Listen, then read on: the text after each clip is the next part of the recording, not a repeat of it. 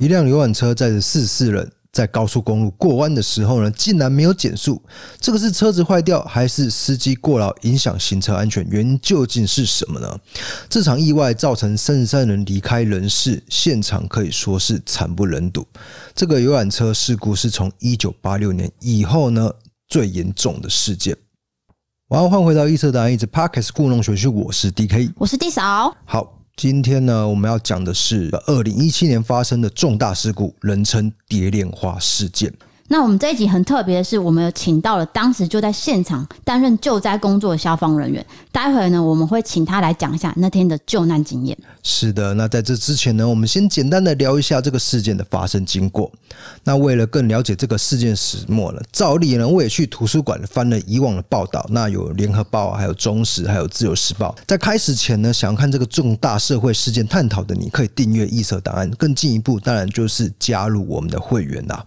好，那这个事件发生经过是这样的，在二零一七年二月十三日晚上九点左右，蝶莲花旅行社那一天呢，举办了武林农场赏樱一日游的那个旅行团，当时连司机、导游、游客总共有四十四个人啊，在车上。那就在国道五号准备进入国道三号的时候呢，那一边呢是一个弯道，但是不知道怎么回事，非常吊诡的是，司机竟然没有做减速的动作。那个路段呢限速是四十，而这辆游览车当时却是以时速六十公里的速度呢，去冲出了公路右侧的边坡。对，当时有影片嘛？其实那影片看出来就是没有减速，没有错。那这一冲呢，整台游览车顶全毁。当这个抢救人员抵达现场的时候，连资深老手都吓一跳，没有看过那么惨烈的状况，你知道吗？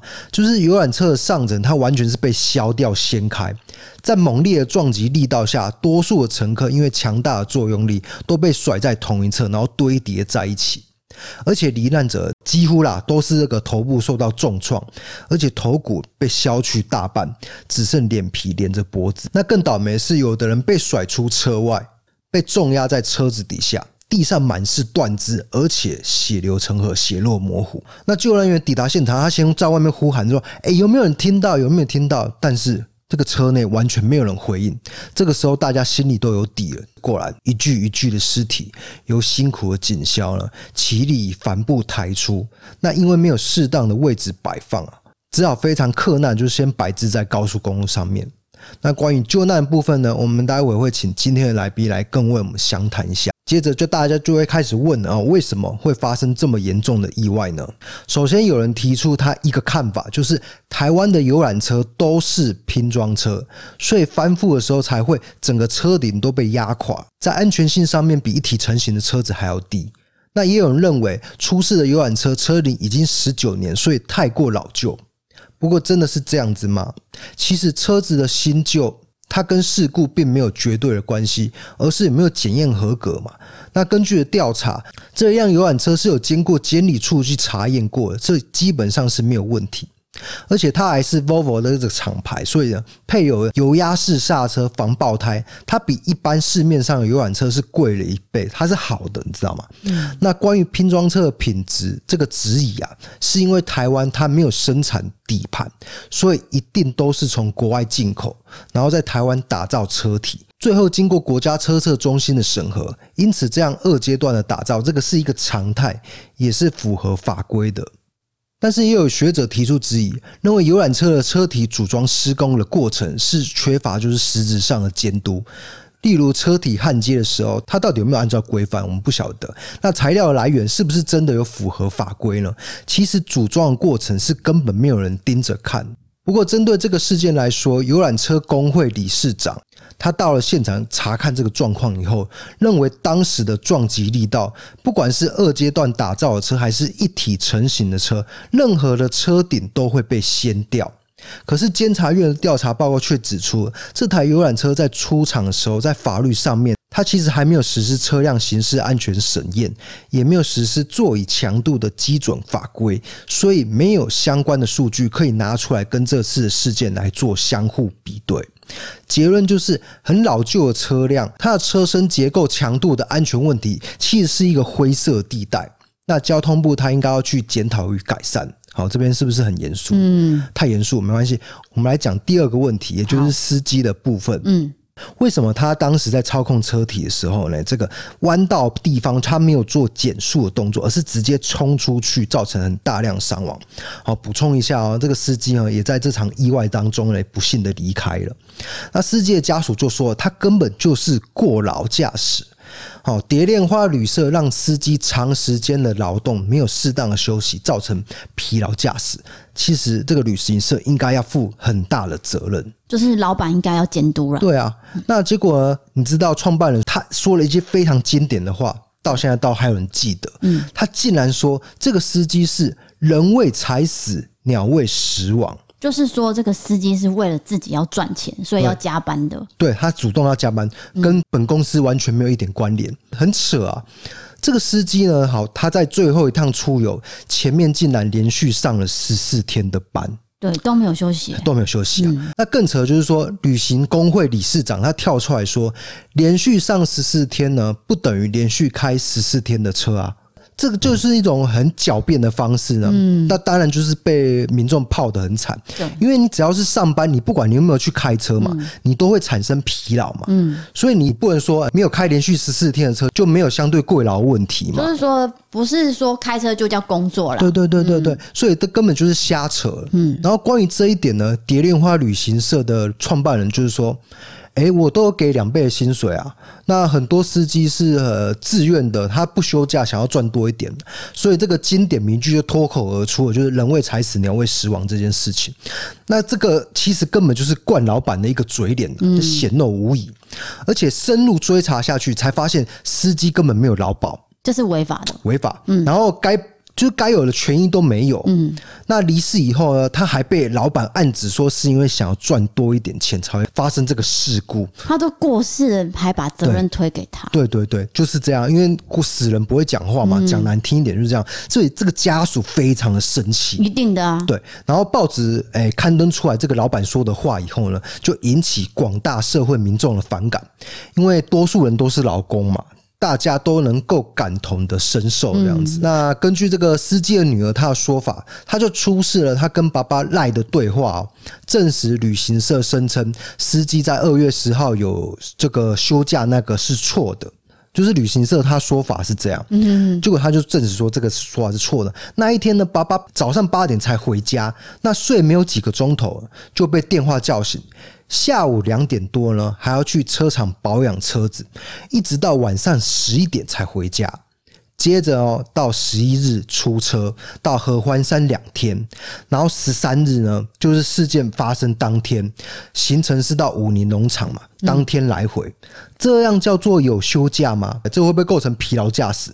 不会才奇怪吧？对啊，因为根本没有休息到，对，完全没有休息到。嗯，好，那监察院的调查报告结论就是说，这个司机是的确是连续出勤十四天，他是违反劳基法这个七休一的规定。嗯，啊，游览车司机呢，从事旅游行程载运，本来就是应该避免疲劳驾驶，为什么呢？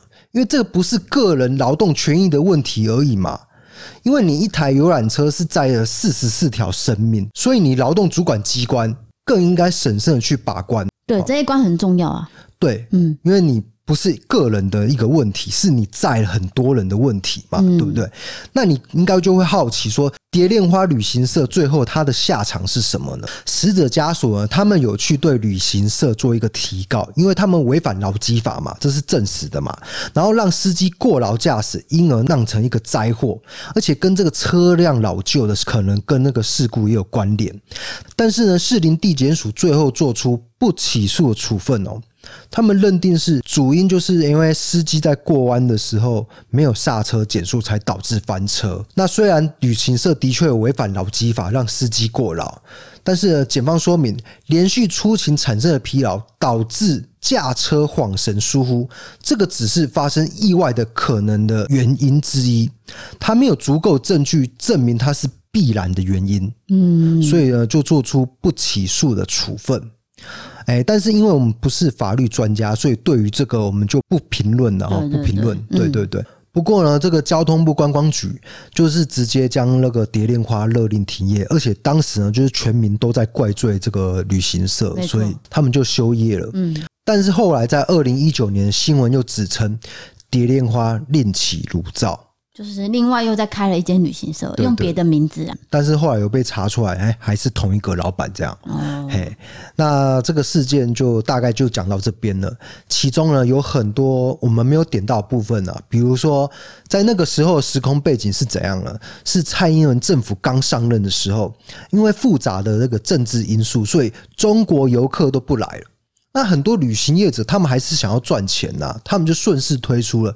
低价出游旅行团一日行程，对，它是刻意压低价钱的这个行程，然后又一天来回，所以其实司机很累，司机会很累，然后玩的人其实因为你低价，品质也不会好到哪里去了，对啊，所以到底各位觉得这个东西安不安全呢？这个还要去考量一下，因为外来的旅客没有进来。可是旅行社还是要生存嘛，所以他必须用各种方式再去想赚钱的管道，没有错。所以他就想到低价的一日行程，对，然后就有很多长辈会去参加。所以这次蝶文化事件就是长辈都是过世的，对对对，大概是四十岁以上的长辈这样。嗯，哎、欸，其实这个以前就有了，只是因为那时候因为中国游客不来的关系，所以变得很多，更多更多这样子。然后呃，游览车就超的很勤，所以大家都关注这个事件。就是我们可能有很多面向没有讲到啊，那你可以去搜寻关键字，就是搜寻这个蝶恋花事件调查报告，就会有更深入的一个探讨了。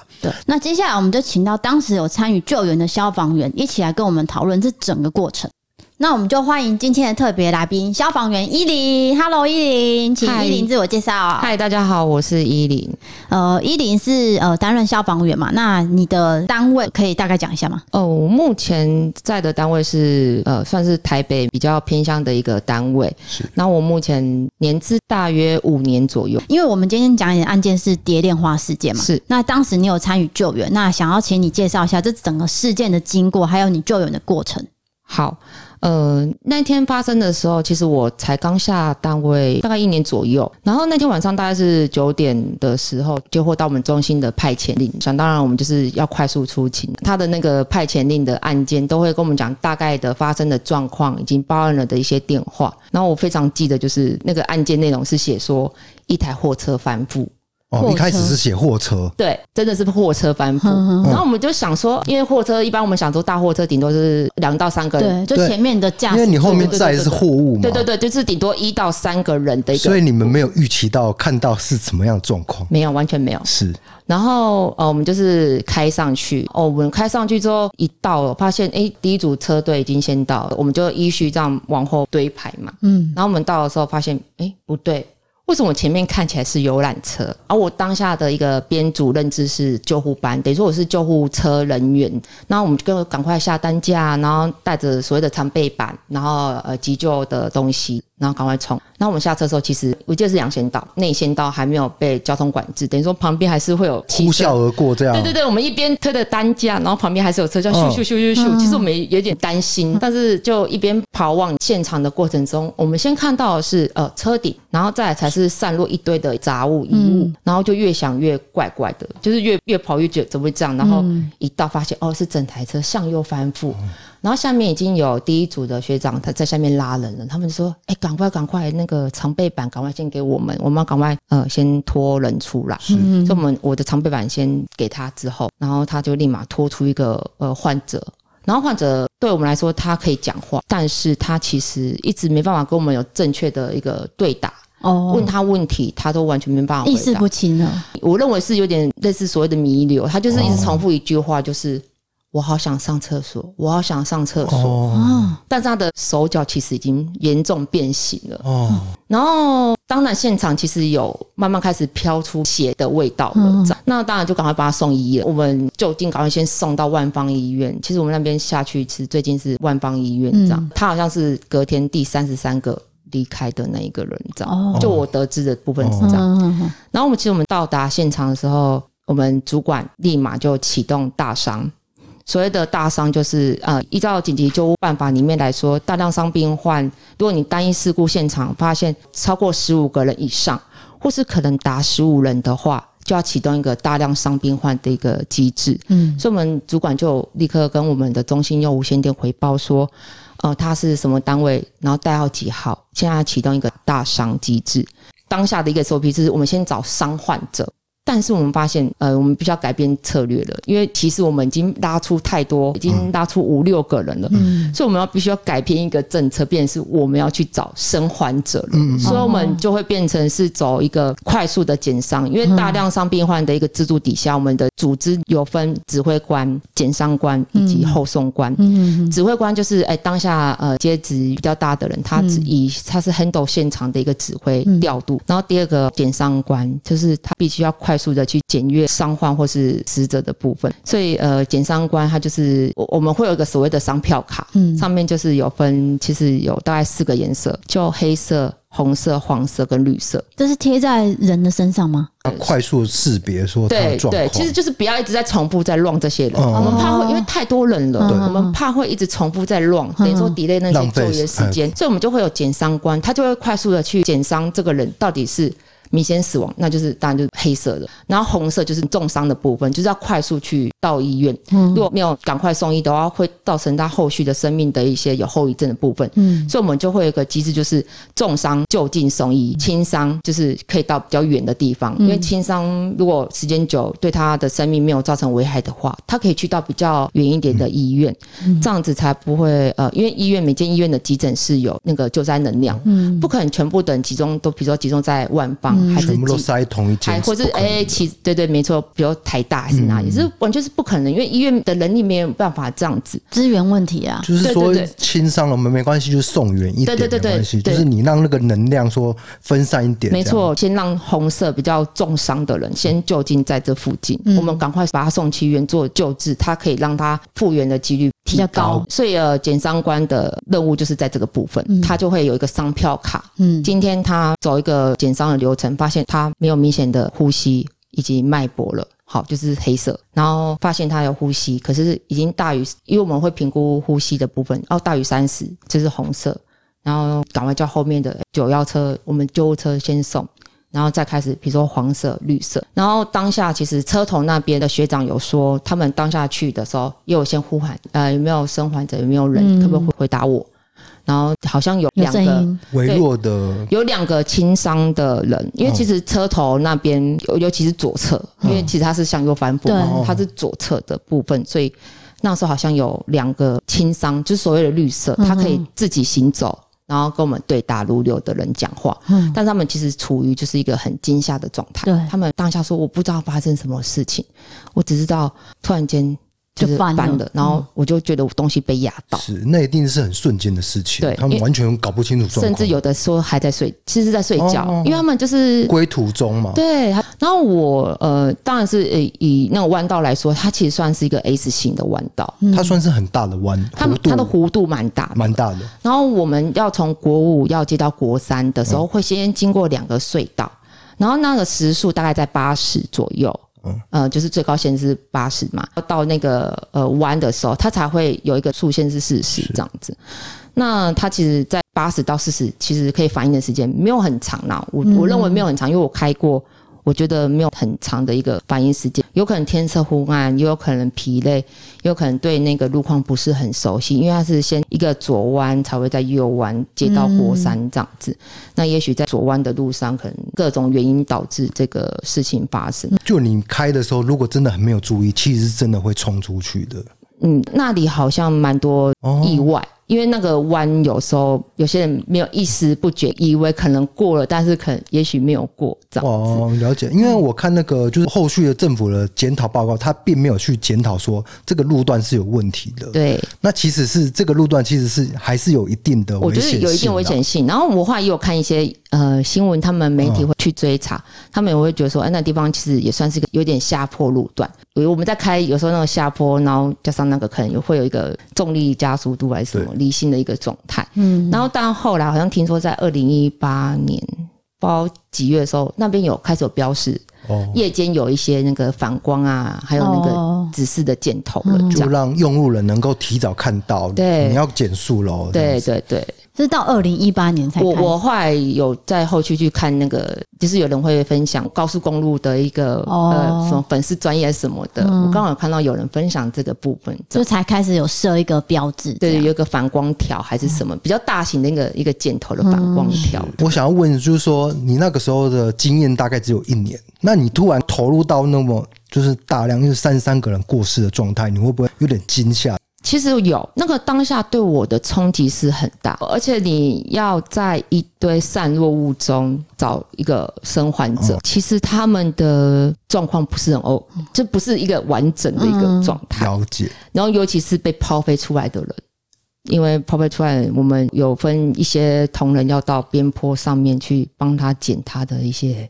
断肢的部分，嗯，对。然后我们去到达现场的时候，其实路边已经躺了大概两到三个人了啊，因为我们救护车上面的丝带跟抛弃式床单，嗯，其实不敷使用。我们必须要尊重死者嘛，所以我们就会帮他覆盖那个，但是其实已经没没办法不够用，不够用，嗯、所以我们就只能捡他们掉落在旁边的衣物，或是盖一下，对对，帮他做覆盖的动作。那因为由于他其实案发的地点是在台北，嗯，那以我们指挥中心打电话，就我们是按照打电话报案的人，然后他所报案的地址，指挥中心由他的地址、案发地址来直线距离派遣最近的单位。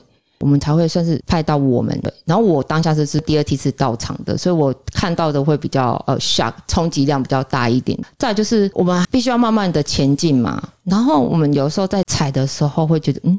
软软的，哦、到底是衣服还是哦？就是会心里会去想，对，所以我们就诶是、欸，尤其又很暗，对，因为那边完全照明，我们的照明车辆还没有来的时候，我们都是依靠我们身上的手电筒、手电筒或是头灯等等的，所以都一直在翻，然后一直要把那个椅子。给搬起来，搬起来呀、啊！然后衣物赶快捞起来，我们不能去 loss 掉任何一个患者，或是对，就寻找任何一丝可能的机会，对对对，就在找这样子。没错，所以才会嗯、呃，就是抛飞的人，也许他们没有系安全带。然后我们后来有找到一个，哎，我们那时候也在慢慢呼喊，怕还没有生还者嘛。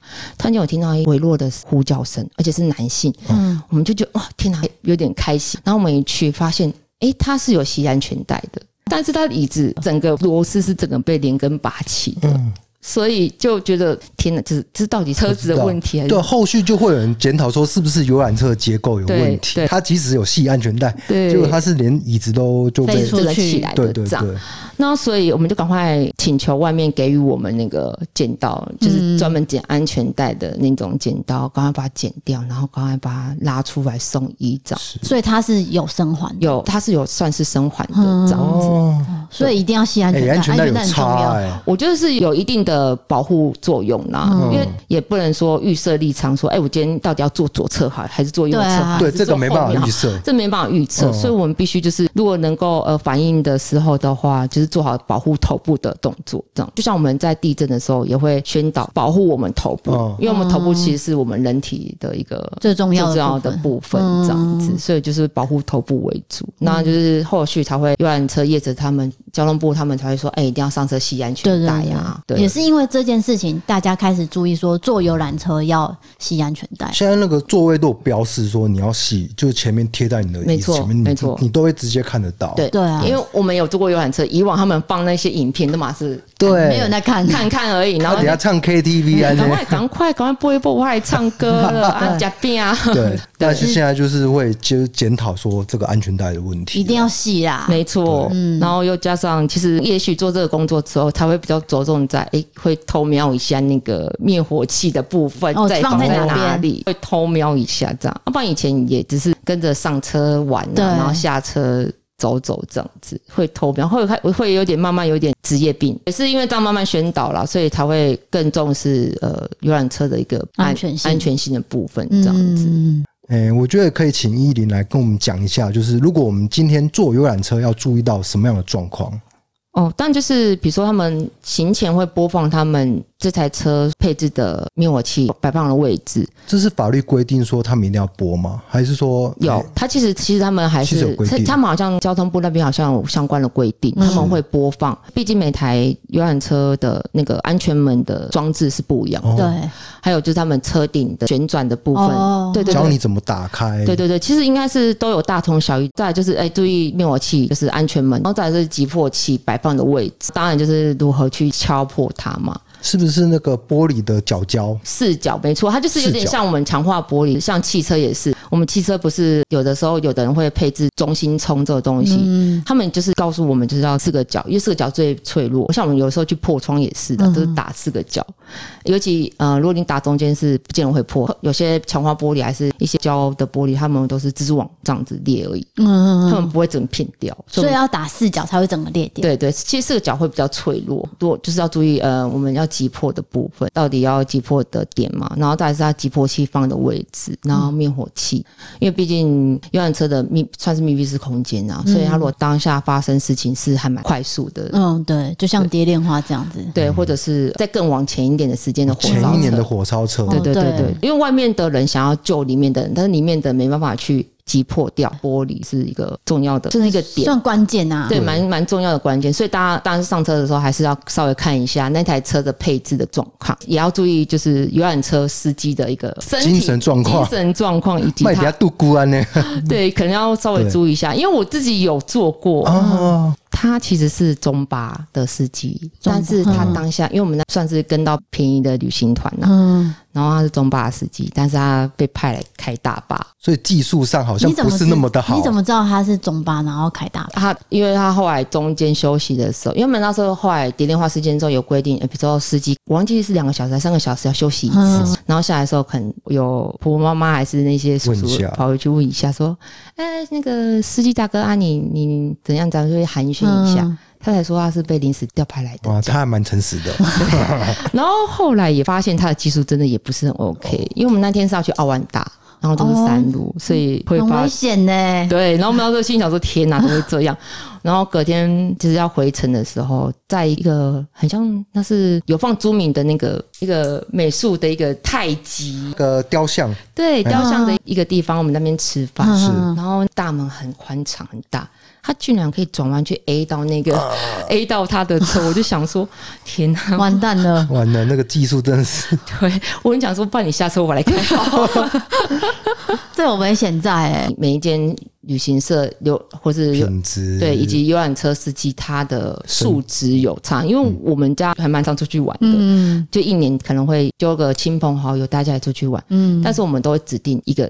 司机。哦，有指定就对，哦、会指定那个有认识，对，你就信赖他就对。对，因为他第一个他的技术好，就大家晕车的几率降低。嗯、有一次是走南横要到台东玩，那因为南横那边的那个路很小，对，然后那刚好旁边有一个很大的一个呃，不知道是发电机还是什么，就挡在路边，然后旁边是悬崖，要这样经过，嗯。然后非常的就是讲台语，就是惊险，一拜一拜。哦，我们就是一拜一拜这样，很安稳的这样顺势慢慢让开过去，很厉害的，对不对？对，然后是有在注意啊，对。再来就是他的车子是他自己买的。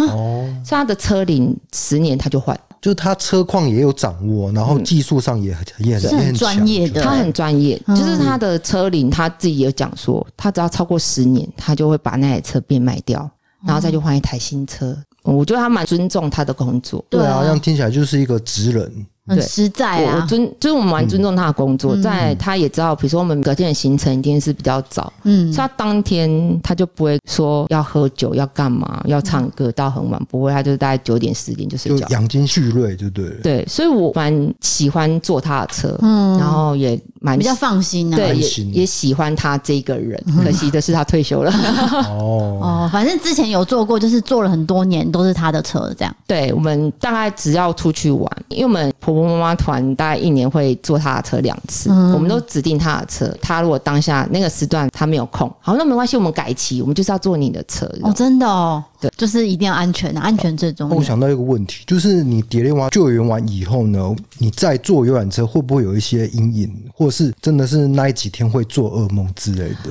哦，我觉得很重要的点点是第一个。我们当天发生事情完结束收队回队上之后，大概也是十一点多，我们的长官蛮资深长辈，他突然间就叫大家集合在一楼，哦、他就从口袋掏出符来，每一个人就是尽身尽尽这样子。嗯、所以我觉得我们队上的人比较 peace，没有所谓的就是压力创伤症候群。嗯、但我有听说别的单位有。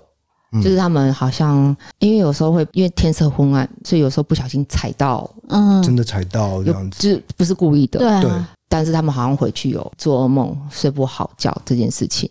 坐游览车的部分的话，我就会比较注意，就是哪个位置放什么，就是灭火器啊，对对对，然后我看一下它的那个有没有过期啊，然后安全门嘛，再就是司机的一个状态状态。可是我觉得司机真的有点难去很很懂他的状态，因为毕竟不是每个人都是我们熟识，就是认识的那个。我知道，可是如果他很明显已经在度孤了，对，哇，那可能就可能要找他聊天 哎，不然是带我们来唱歌吧？对对对，提神啊，要提神，对，可能是要注意一下。嗯，好，那真的非常感谢伊林呢来到我们现场。我们这样听伊林的这个工作，就知道消防员工作它是有一定的危险性，尤其是你说你在刚一开始在救援的时候，旁边那个车道是还是呼啸而过的状态啊，没错。那相信就是这几年工作呢，嗯，你也有很大的体悟。那今天蝶恋花部分就讲到这边了，那进入我们的伯利凯杠时间了。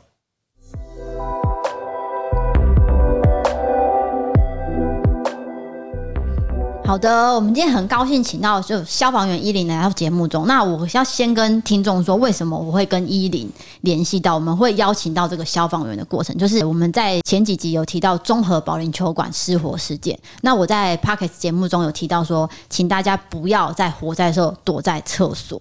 对，就是大家会觉得说有水源的地方就去往那边躲，可是其实这是错误的观念。结果呢，我讲完这个之后呢，伊琳呢他就私讯我，他说你讲这个观念是正确的。然后我想说，天哪！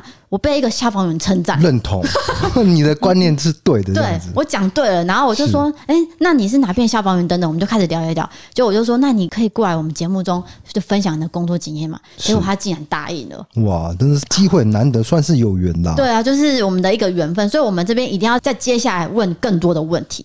对，一零要准备喽。好，要接招就对了。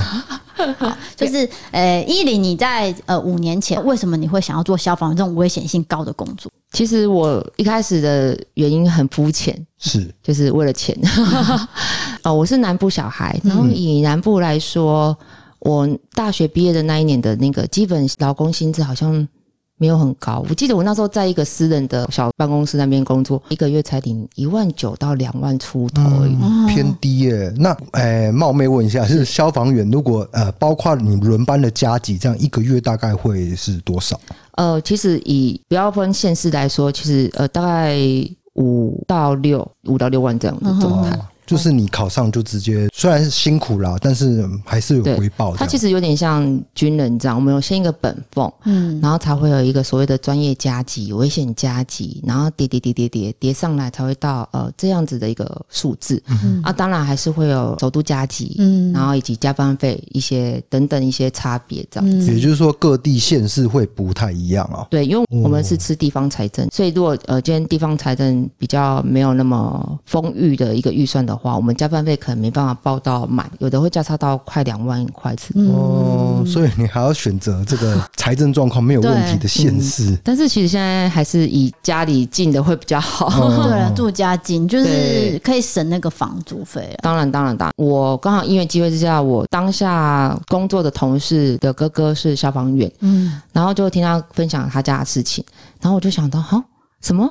哥哥一个月六万块，是我现在三倍耶，这样子。因为你那时候才一万九。对，然后我就觉得说哇，然后因为女生嘛，总是会有一个憧憬，嗯、我想要买一个 LV 包包，我要买一个什么的。嗯，那这样子，我这个薪水才两万块好了，我要到什么时候才有办法可以买一个包包来犒赏我自己？嗯、呃，种种原因之下。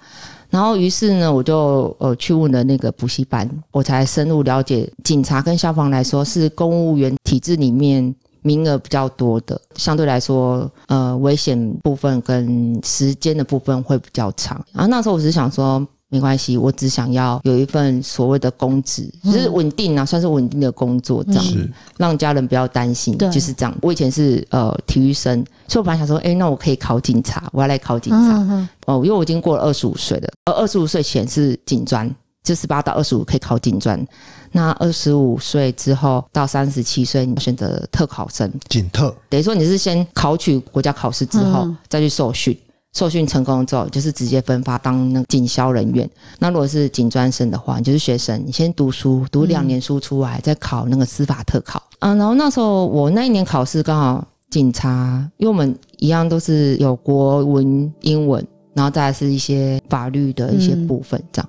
就没想到我那时候考警察的时候，呃，英文比例很占得很重。就是我们除了国文啊，然后刑法那些都要 handle 得住之外，我英文也不能落掉。嗯，但英文其实是我的弱点，所以我们那一群算是呃读书会的同学，大家都比较。